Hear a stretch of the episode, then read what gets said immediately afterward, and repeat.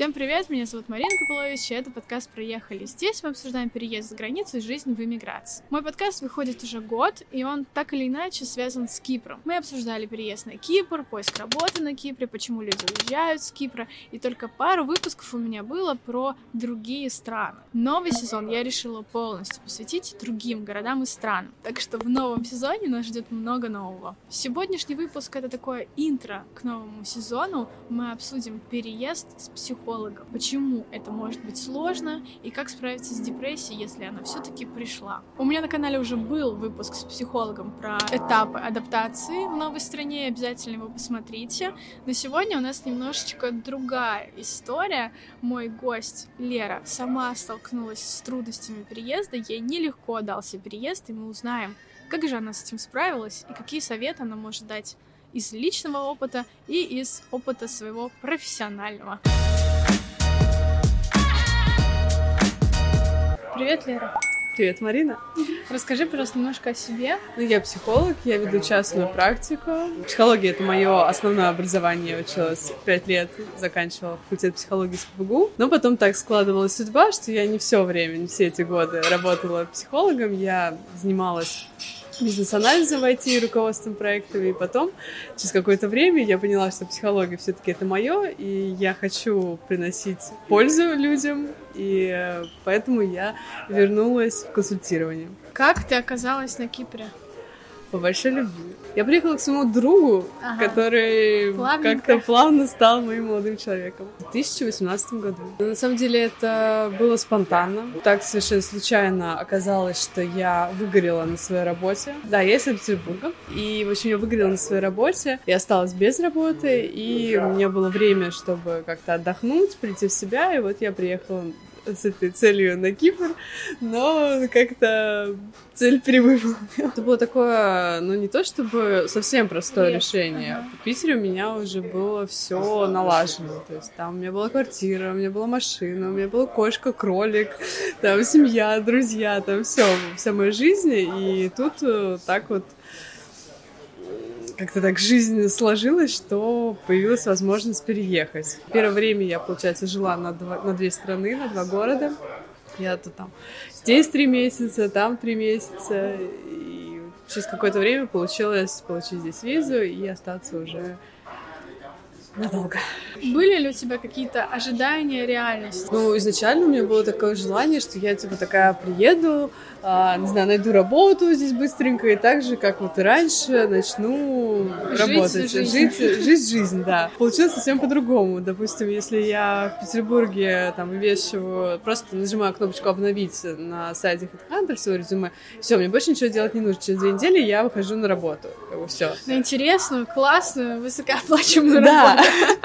Здесь это почему-то так не работало. Мне говорят, что здесь так не хватает, так не хватает специалистов. Но я отправила там три резюме и даже научилась писать сопроводительные письма. Но там как-то это не сложилось, это, конечно, ну ладно. И что ты потом делала? А, страдала. Я страдала. Ты приехала на райский остров к любимому мужчине. Пострадать, что еще делать? Да. Действительно, и ты думаешь, что ты можешь всего чего угодно, кроме, кроме страданий. Потому что тут море. Я всегда мечтала жить на море. Мне было важно то, что я могу выйти, тут, не знаю, через дорогу перейти, пять минут, и я на пляже. Первые несколько месяцев я каждое утро ходила прямо на пляж. Мне было там по кайфу, я лежала, читала книжку. Но через какое-то время так накатило вообще все, все вместе. Там мое выгорание меня догнало, меня там догнало то, что, ну, то есть я там как-то переболела достаточно сильно, там мне не, было непонятно, что со мной, вообще чуть ли там не рак, думали у меня. И это длилось такое продолжительное количество времени. Потом меня там прооперировали после О, этого. Да. После этого мне еще там назначили гормональную терапию. Это меня вообще просто убило. Мне кажется, все это вместе в совокупности с социальной смертью, которая происходит, когда ты меняешь место жительства, несмотря на то, что у тебя есть там любимый человек, все равно большую часть а, своих контактов ты оставляешь там. И меня очень сильно накрыло, я просто я лежала вот днями, и мне было тяжело даже встать. Я пересмотрела всю курсеру, мне кажется, которая была возможна. Это как бы основная была моя деятельность, но все равно ее было как будто бы недостаточно. Хотелось чего-то еще, а чего-то еще как будто бы не получалось, потому что не было тупо сил. И было тяжело даже ну, там, на улицу выходить. И ты чувствуешь колоссальное чувство вины из-за того, что люди в России живут, и они не могут, не все могут поехать на море, а ты тут сидишь в идеальных условиях, вот на райском острове, у тебя все хорошо, тебе даже делать ничего не нужно, просто будь счастливой. Просто э, радуйся. Радуйся, жизни. вот все, все, как бы, делай, что хочешь. Но не получается, и это не получается. И у тебя такой груз вины сваливается, что ну какого черта? Ну вот что не Что так в этом? Что со мной так? не так? Почему я не могу просто взять и порадоваться, сделать какое-то минимальное усилие и порадоваться? Был ли какой-то момент, когда ты поняла, что надо что-то менять, я так больше не могу? Прям такой именно момент я не вспомнила, наверняка он был. То есть, и я думаю, что это было несколько моментов, когда ты думаешь, что, типа, вот, появляются силы, надо как-то рыпаться. Ну, ина- иначе что? Иначе, иначе все. То есть есть как бы два варианта. Либо продолжать грести, либо уже, не знаю, уйти на покой. Я решила еще дополнительно проверить гормоны свои, там, сходила к эндокринологу, посмотрела, начала восстанавливать э, дисбаланс э, в организме, а, начала ходить. Прям вот я заставляла себя выходить на улицу и вот ходить эти долбанные 10 тысяч шагов. Меня уже тошнило от, от этого района, в котором я ходила, от молоса. Я уже не могла там ходить, но я заставляла себя. Я брала аудиокнижку, вставляла наушники себе в уши и ходила. Просто ходила, ходила, чтобы чувствовать себя хорошо, чтобы уходил этот стресс. А, плюс э, я взяла книгу по когнитивно-поведенческой психотерапии и просто начала делать из нее все упражнения. У меня тогда была сильная тревожность, э, э, когнитивная поведенческая психотерапия, она сам, одна из самых э, действенных при тревожности. Ну, например, там выписываешь э, какие-то... Волнуют тебя события, которые грядет. Ты прям, не знаю, место себе находишь на иголках. И ты прописываешь себе самый плохой вариант развития событий, самый лучший вариант развития событий и оптимальный. Пока ты это прописываешь, на самом деле ты очень хорошо успокаиваешься. Ты смотришь на свои страхи, когда ты их э, осознаешь, они становятся менее пугающими, Страшными. менее страшными, ты понимаешь, что, ну, как бы такое вот прям ужасное, допустим, развитие событий, оно, скорее всего, мало- маловероятно, что наступит. Ну, прекрасное тоже, а вот оптимальное, ну, вот оно похоже на действительность. Ну, это один из примеров. Там было тысячи, я просто сидела в кафе и там писала Писала, свои, писала. писала.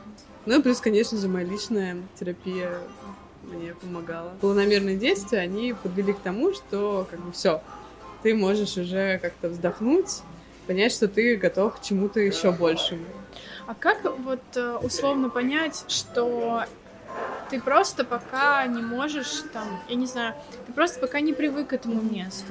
Или вот когда тебя начинает накрывать, что что-то не то, что, ты, что у тебя нет сил, что тебе там условно ничего не нравится, то есть это же не всегда прямо глубокая депрессия. Не, конечно, не всегда. У некоторых вообще может быть не, не быть этой депрессии при переезде. То есть это все очень индивидуально. То есть, как правило, она в какой-то степени есть, не обязательно там лежать и умирать на диване.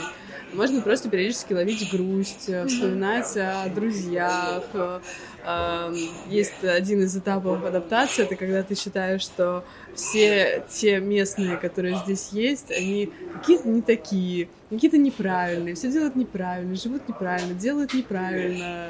А вот те, кто остались в России, твои соотечественники, они все молодцы, там все четко, ровно, вовремя. надо. Как надо, да. И вот это вот один из тоже таких показательных моментов адаптации, который вот, ну, говорит то, что тебе груст- грустненько. Вот. Ну, через какое-то время это все равно проходит, начинаешь уже адаптироваться, видишь, что, ну, не все местные такие медлительные, там, не со всеми, если ты договорился два часа, он придет в четыре. И вообще медлительность это не так уж и плохо. Да, Почему бы самому не опоздать на полчаса? Да, вот имеешь, тоже так можно, типа, что русские суетятся, там, ну, какие-то злобные, эти добрые, например. Ну, в общем, находится какой-то баланс, и постепенно приходишь к чему-то хорошему. Какой можно словить звоночек, что ну ты навряд ли уже сам вывезешь. Давай-ка лучше попроси помощи у профессионала? Во-первых, э, при переезде уже как-то думать о том, что, скорее всего, будет вот этот период адаптации. Или посмотреть твое прошлое видео с Олесей. Да, да она очень хорошо да, рассказывала про этап адаптации, просто не хочу повторяться. Тут все, все четенько, никакой новой информации я здесь э, не дам. Но здесь нужно как-то очень пытаться рефлексировать. Mm-hmm. Ну, не, не постоянно, не 24 на 7, потому что с ума сойдешь от такой рефлексии, но вот чувствуешь, что грустно, грустно, грустно, грустно, ну, не знаю, это месяц уже, что-то что не то. Mm-hmm. Когда понимаешь, что что-то не то, то можно все таки как-то поговорить с специалистом, может быть, на самом деле все то, то есть до одного разговора, типа, такой, все я понял, да, все, все хорошо. Когда ты поняла, что, окей, у меня появилась сила, надо что-то сделать бы. Куда ты пошла? Я начала как-то думать, чего я хочу делать потому что я все-таки еще как-то цеплялась за тип. В тот момент депрессии я пошла еще учиться дополнительно на UI UX дизайнера, пока это все еще висит на мне. Я решила искать себя, э, думать, что мне нравилось делать, что я могу делать, что я умею. Я думала в сторону коучинга, mm-hmm. заняться, то есть не глубоко копать э, а вот более таким поверхностным консультированием заниматься. Я там ходила там на разные дни открытых дверей разных международных университетов коучинга. И мне, в принципе, это нравилось, но было непонятно. Все-таки психология, допустим, поскольку я психолог во втором поколении, я всегда могла ходить э, и пробовать на себе, не знаю, там, с 12 лет личную терапию. Тогда это была краткосрочная терапия, потом вот сейчас в 2012 году я попробовала на себе вот долгосрочную терапию. Я знаю, что такое терапия, мне понятно, то есть плюс об, ну, обучение, образование пятилетнее. Вот, а тут э, коучинг было не совсем понятно, что это такое. Я пошла вот к коучу, mm-hmm. А, как раз из университета, который мне больше всего понравился. Я думала, ну, посмотрю, как это. Плюс я выбирала коуча, который не психолог, потому что мне было интересно именно чистого коуча посмотреть. А кто такой коуч и в чем его цель? Потому что я вот сейчас постоянно натыкаюсь на коуча в Инстаграме. Да, сейчас все коучи, коучи всего. Не знаю, там, коучи... Да, диетологи, карьерного роста, не знаю, жизни, счастливой жизни. Да, да, счастливого материнства, там. И мне уже точно тоже нужен коуч. Безусловно, всем нужен коуч. Главное понять, кто это. Те, кто в Инстаграме коучи, я не уверена, что они прям все, все коучи-коучи, но, допустим, есть несколько университетов коучинга, есть э, Международный Эриксоновский университет, один из самых э, выдающихся университет Global Coaching, а, ну, там еще тысяча университетов, ну, вот эти, которые мне больше всего понравились, поэтому я могу о них, Давай. собственно, говорить. А, это люди уже обладающие высшим образованием в любой сфере, они учатся определенное количество времени, а, есть разные аккредитованные это институт, вот эти два, они аккредитованные ICF, это Международная ассоциация коучинга, есть еще там другие ассоциации коучинга, но вот это самая большая, самая старая, самая крупная и, наверное, с самыми высокими требованиями к коучам. А, и это ну, люди, которые имеют э, некоторое представление о том, как работает психика, mm-hmm. ну, чуть менее глубокое, чем психологи все-таки. А, и это люди, которые работают, э, ну, например, с планированием. То есть ты не знаешь, что тебе выбрать, какую сферу деятельности, и коучинг в этом плане хорошо помогает. В основном коуч работает ну, больше взглядом на будущее. Он работает вопросами, сильными вопросами, задает тебе вопросы, которые ты отвечая на него, сам находишь ответ. Mm-hmm. Это похоже на техники психологии, ну, как бы коучинг как-то отделяет себя от психологии, говорит, что психология работает с прошлым, а мы работаем с будущим, mm-hmm. но психология работает со всем, с прошлым, настоящим, с будущим, как бы. Так такая, или иначе все а, Да, связанные вещи. Вот. Ну, в общем, я попробовала коучинг, я походила, мне очень понравился, у меня был запрос на самоопределение, был запрос на бор- борьбу с синдромом самозванца, на то, чтобы там рассказывать, говорить, вот эти вот все запросы я, собственно, разрешила. И постепенно работа работая, так получилось, что я приходила к тому, что психология меня манит. Психология меня манит. Я хочу психологию, я хочу ей заниматься. Я пыталась отвергать эту идею, типа нет, я не понимаю, почему. Меня туда как-то втягивало эти вопросы, мои ответы. Меня как-то потянуло-потянуло. Тогда проект «Ты не одна» набирал волонтеров. Проект «Не одна» — это проект по помощи женщинам, которые подверглись домашнему насилию. И я решила, что, типа, я хочу. Отправила им туда запрос. Особо ни на что не надеюсь, и меня взяли. Прежде чем начать работать, я пошла на всякие курсы, чтобы восстановить свои навыки. Я начала обуч... ну, обучаться и консультировать. И это стало получаться для меня это было таким шоком, потому что для меня это была большая ответственность, как я приду к человеку, что так, психика, она одновременно и очень сильная, и очень хрупкая. И кажется, что именно я ее сломаю. Страшно было, короче, первый консультация. Конечно, очень страшно. И ты же еще не знаешь, кто к тебе придет, что это за человек. То есть ты, ну, теории знаешь, там, что любой человек может стать жертвой абьюза, жертвой насилия, но где-то все равно в обществе существует стереотип, что это какие-то как будто бы не такие люди. То есть что-то, типа, сама виновата, с ними что-то не так, ага. что, ну, типа, нормальный человек не попадет в такую ситуацию. На самом деле, любой, любой человек попадает в эти ситуации. Когда ты видишь, насколько прекрасные девушки попадают вот в очень тяжелые обстоятельства, совершенно как-то случайно, там, наивно, по незнанию, но это действительно вот как вот лягушка, которая постепенно-постепенно сваривается, потому что постоянно там градус поднимается и поднимается. Потому что там, с абьюзером, когда ты встречаешься, это не тот человек, который такой, типа, привет, я абьюзер, типа, я буду над тобой издеваться. Это человек, который там постепенно меняет э, градус напряжения. Mm-hmm. И потом ты оказываешься в такой ситуации, что, блин, а что произошло? Почему я здесь? Как, бы, как так? Это твои первые опыты личные таких консультаций.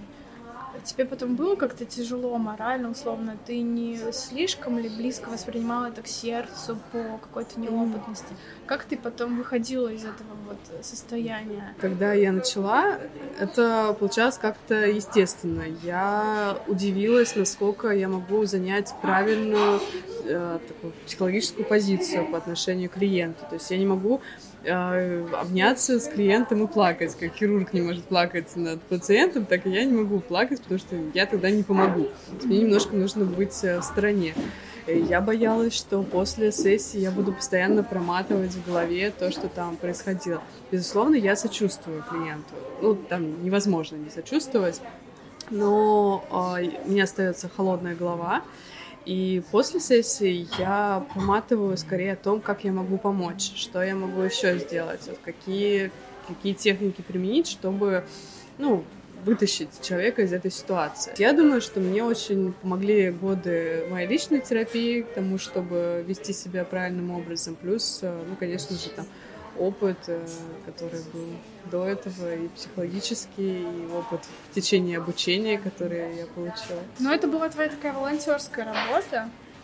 Как ты потом э, перешла уже на другой этап? Все само собой складывалось как какой-то такой пазл. Клиенты первые ко мне пошли по сарафану. Пять человек, которые знали, они как-то умудрились кому-то сказать, кому-то порекомендовать, и люди начали приходить. Так у меня параллельно выстроилась моя волонтерская деятельность и моя, вот так сказать, э, индивидуальное, индивидуальное да, консультирование. Ты довольна? Очень. Лечишь ли ты, лечишь э, своих друзей, знакомых, то есть когда вы с кем-то встречаетесь, начинаешь ли ты анализировать его поведение, его какие-то слова, что с ним не так, и говоришь ему об этом? О, нет, ну ни в коем случае не говоришь, как минимум, но э, как максимум э, стараешься этого не делать. То есть вот такое рвение к тому, чтобы всех на свете анализировать, закончилось на третьем курсе университета. Mm-hmm. Потому что потом тебе просто взрывается голова, и ты не можешь, ну, ты понимаешь, что ты не получаешь удовольствие от общения. То есть ты все время работаешь. Но это бесполезное занятие, это тебя истощает, и как-то нужно разделять работу и личную жизнь. И вот поставить так. в работе. А если к тебе приходит подружка и говорит, представляешь, он меня опять бросил, а я mm. хочу обратно. Ты ей даешь mm. как, как подружка такие советы или включаешь? Ну, здесь я все-таки стараюсь сохранять дружескую позицию, и то есть мы можем с ней обняться, поплакать, там, выпить вина, сказать, какой козел, Вот это вот все с подружкой можно. Естественно, с клиентом ты такое никогда не сделаешь. Но если там есть какой-то совсем такой запрос, вот типа как так, ты вот можешь аккуратно там, типа хочешь, вот я тебе могу вот подсказать, но только вот сейчас вот у меня есть там пять минут, когда я тебе расскажу, но потом вот снова стану... Потом, пожалуйста, отстань. Снова стану твоей подружкой. Где найти психотерапевта? Это тяжелый вопрос, на самом деле, потому что у меня э, бывает, друзья просят э, какой-то контакт, и я не всегда могу прям сходу кого-то порекомендовать. В том mm-hmm. плане, что да, у меня как бы большой, получается, пул mm-hmm, хороших да. специалистов, да, которые Друзья, есть. Родственники. Да, тут, тут могу У тебя много там кого... база должна быть. Да, у меня такая... У всех разные требования к психолог. Кто-то хочет только офлайн, кому-то все равно. Чаще ищут либо по сарафану, по рекомендации, либо смотрят на страницы в соцсетях. Как он говорит, рекомендуют смотреть видео, его мимика, жесты, близко, не близко, если вызывает какое-то отторжение, то, естественно, не нужно идти к такому человеку. Если я ищу себе психолога, потому что я вот переехала, я хочу обсудить именно переезд. Угу. А важно ли это, чтобы психолог условно тоже пережил такой опыт, mm-hmm. или в целом он может мне без этого помочь? В целом, я думаю, что психолог, если он достаточно квалифицирован, ему не, не нужно переживать вообще... Ничего. Весь тот трэш, который приносит его клиенты. Ну, ему, да, не обязательно это делать, потому что как э, врачу не обязательно болеть всеми болезнями, так и психологу, но важно, чтобы был э, хороший уровень образования для того, чтобы помочь с пережить утрату какую, какую-либо, смерть кого угодно. Не обязательно психологу потерять того же самого члена семьи, то есть mm-hmm. достаточно иметь там какой-то ну, опыт переживания потери.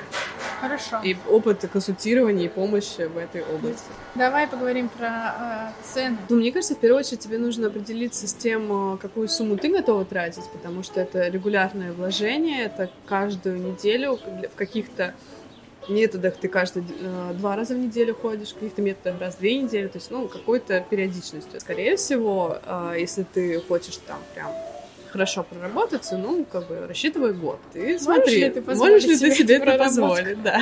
Дальше вот от этого ищи специалиста, смотри на уровень образования, что он закончил, как он закончил. Можно отзывы почитать, посмотреть. Э, главное, чтобы он тебе понравился. Цена — это такой очень критерий, ну, он не показательный. Начинающий специалист, он там берет, ну, допустим, полторы тысячи рублей сессию. Это, скорее всего, начинающий.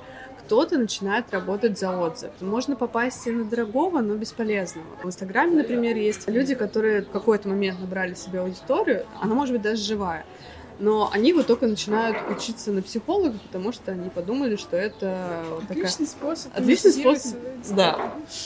Вот, и на них там ценник может там 30 тысяч стоять. Mm-hmm. Но это человек, который, ну, вот пока, ну, на мой взгляд, знает немного. В общем, э, цена — это не обязательно показатель качества. Да, к сожалению. Что лучше работает, офлайн или онлайн?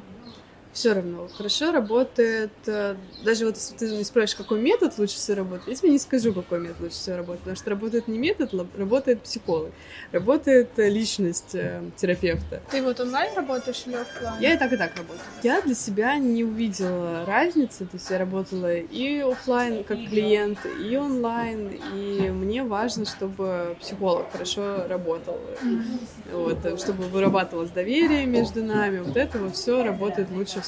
Кому-то тяжело выработать доверие к человеку на экране. А, ну, у меня нет каких-то сложностей. Да. Как сказать психологу экологично, что мне с ним некомфортно, я не хочу больше продолжать. Ну, так сказать открыто и честно. К сожалению, у тебя вот не получается там либо проникнуться доверием, либо ты не видишь эффекта, например, не видишь прогресса. Важно сохранять искренность с психологом, ну, это дополнительный такой бонус терапии, когда ты говоришь действительно честно, открыто, что с тобой не так, либо что с тобой так, либо что с ним не так, по твоему мнению. Это тоже классная, классная тема. На самом деле. И здесь как раз-таки такое, то есть если психолог как-то не, неадекватно реагирует, кажется, это такой хороший звоночек, почему ты, собственно, права в том, чтобы прекратить это взаимодействие. Сколько нужно дать себе времени, условно, чтобы эм, делать выводы? 3-5 сессий. То есть если тебе через 3-5 сессий с ним некомфортно, тебе кажется, что он там холодный, то тогда, конечно, стоит э, прекращать это дело. По своим клиентам я могу судить, то есть кто-то на третью сессию такой хлобысь, и у него как будто бы все поменялось. Кто-то там после десятой сессии ходит, ну, такой, типа, медленные, медленные, какие-то маленькие-маленькие изменения. Всегда работает двое. И психолог работает, и клиент работает. Если кто-то из них не работает, то эффекта, да, никакого не жди. Вернемся к тебе. Сколько у тебя прошло времени, условно, от вот этого полного непонимания, что со мной не так, и куда мне идти дальше, до вот этой точки, когда все хорошо? У меня появилось вот намерение. Я почувствовала, что я вышла из депрессии, когда вот мне оставалось только вот грести, грести, искать, искать. И э, мне кажется, это прошло 3-4 месяца, где-то так. Какие дальнейшие планы у тебя? В первую очередь э, перестать э, обучаться каждый месяц, то есть оставить свое там длительное обучение продолжить быть волонтером в проекте «Ты не одна», для меня это супер важно. Ну, также продолжить вести собственную практику, плюс я планомерно иду к PhD. В следующем месяце я поступаю в, в ряды, так сказать, исследовательской команды Уклана. Это университет Лангшира. Да, на Кипре. Я знаю, да. Вот, он, то есть он британский, mm-hmm. но вот э, здесь есть филиал, да, да, на Кипре. В Ларнике же. Да, в Ларнике. И, собственно, я там буду членом команды исследовательской.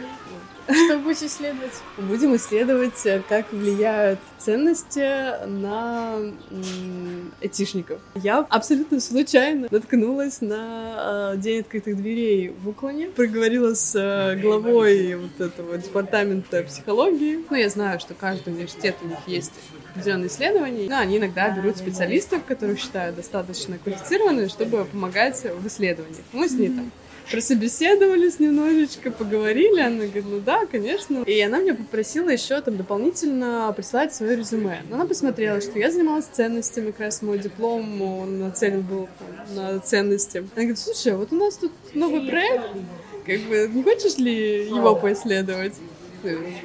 Хочу какое-то волшебство. Да вообще не говори. Мне кажется, что оно все само складывается. На самом деле, как бы, если так проанализировать, что ты что-то делаешь в этом направлении, делаешь, делаешь, и потом начинает все соединяться. Еще два блиц вопроса. СОС э, методики избавления от стресса. Три быстрых шага, что можно сделать, чтобы немного полегчало. Прогулка, дыхание либо медитация, хороший фильм, либо глубокое общение с друзьями. Последний вопрос. Три звоночка, когда надо понять, что пора э, что-то менять. Когда у тебя возникает постоянная неконтролируемая тревога, на ровном, казалось бы, месте. Также, когда ты начинаешь срываться на кого-то, тоже на ровном месте. Когда ты уже пятый раз заходишь в какие-то странные для себя отношения, в принципе, можно, конечно же, обращаться к специалисту. Спасибо большое, друзья, вам за просмотр. Тебе за разговор. А, не забывайте подписываться на канал, ставьте лайки, пишите отзывы в приложении Apple Podcast. Это все очень-очень важно. Всем пока. Спасибо. Пока.